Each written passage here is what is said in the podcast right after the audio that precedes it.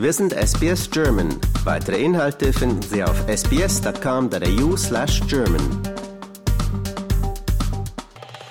Hallo, hier spricht Wolfgang Müller von SBS Audio. Ich spreche mit Generalkonsul Felix Schwarz. Vor ein paar Monaten hat der Bundestag ein Gesetz zur Reform und Modernisierung des deutschen Staatsbürgerschaftsrechts beschlossen. Hat das eine Auswirkung hier auf äh, die Deutschen, die in Australien leben? Ja, das sogenannte Staatsangehörigkeitsmodernisierungsgesetz, so wie es in langer Form heißt, hat auch Auswirkungen auf äh, deutsche Staatsbürger hier in Australien. Insbesondere auf diejenigen, die, und das wird viele interessieren, die australische Staatsangehörigkeit erwerben möchten.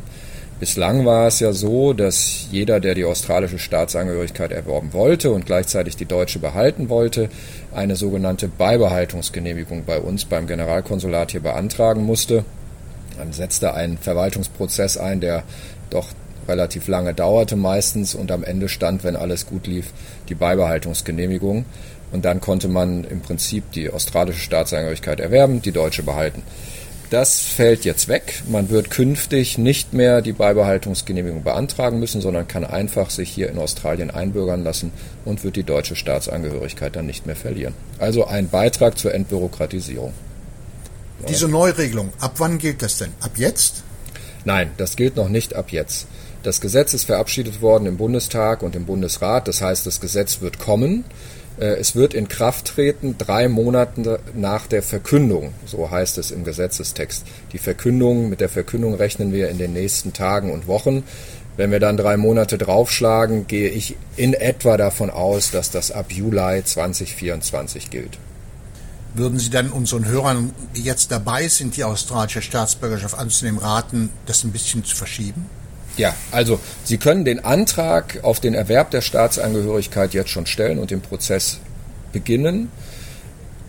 Der eigentliche Erwerb der Staatsangehörigkeit der australischen erfolgt aber erst, wenn Sie die Urkunde übergeben bekommen, die australische Einbürgerungsurkunde. Das ist der entscheidende Punkt.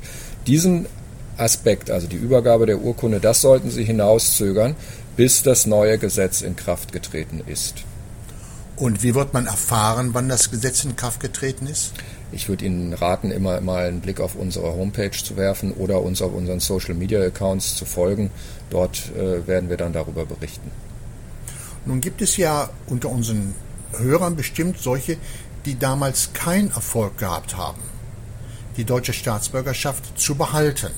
Haben die jetzt die Möglichkeit, jetzt nochmal einen Antrag zu stellen? Wir nennen das wieder Einbürgerung. Also jemand, der Australier geworden ist und die deutsche Staatsangehörigkeit verloren hat, der kann den Antrag stellen auf Wiedereinbürgerung. Inwieweit jetzt für diejenigen, bei denen die Wiedereinbürgerung schon einmal abgelehnt wurde, es äh, quasi eine zweite Chance gibt, das wissen wir ehrlich gesagt noch nicht. Da warten wir auf die Auslegungsregeln des äh, Bundesinnenministeriums, die verantwortlich sind für dieses Gesetz, hoffen aber ähm, alsbald dazu dann auch Auskunft geben zu können. Diese Vereinfachung ist eine Revolution im Staatsbürgergesetz in Deutschland. Ja, es ist ehrlich gesagt aus Sicht der Deutschen, die in Australien leben, ist es eine Revolution, das stimmt. In dem Gesamtkontext des neuen Staatsangehörigkeitsmodernisierungsgesetzes ist es ehrlich gesagt nur eine Randerscheinung.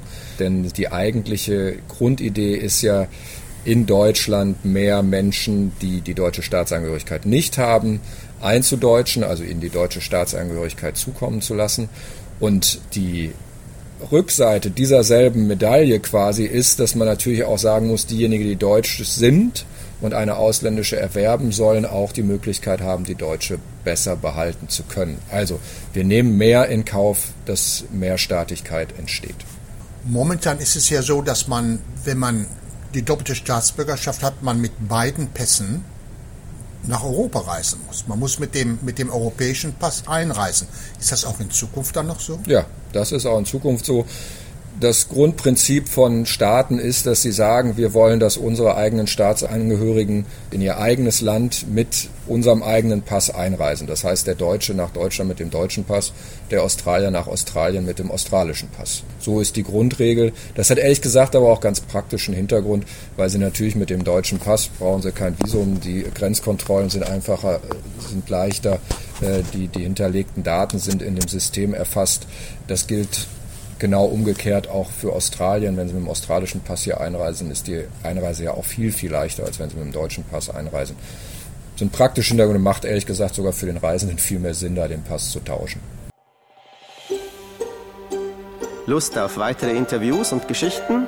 Uns gibt's auf allen großen Podcast-Plattformen wie Apple, Google und Spotify.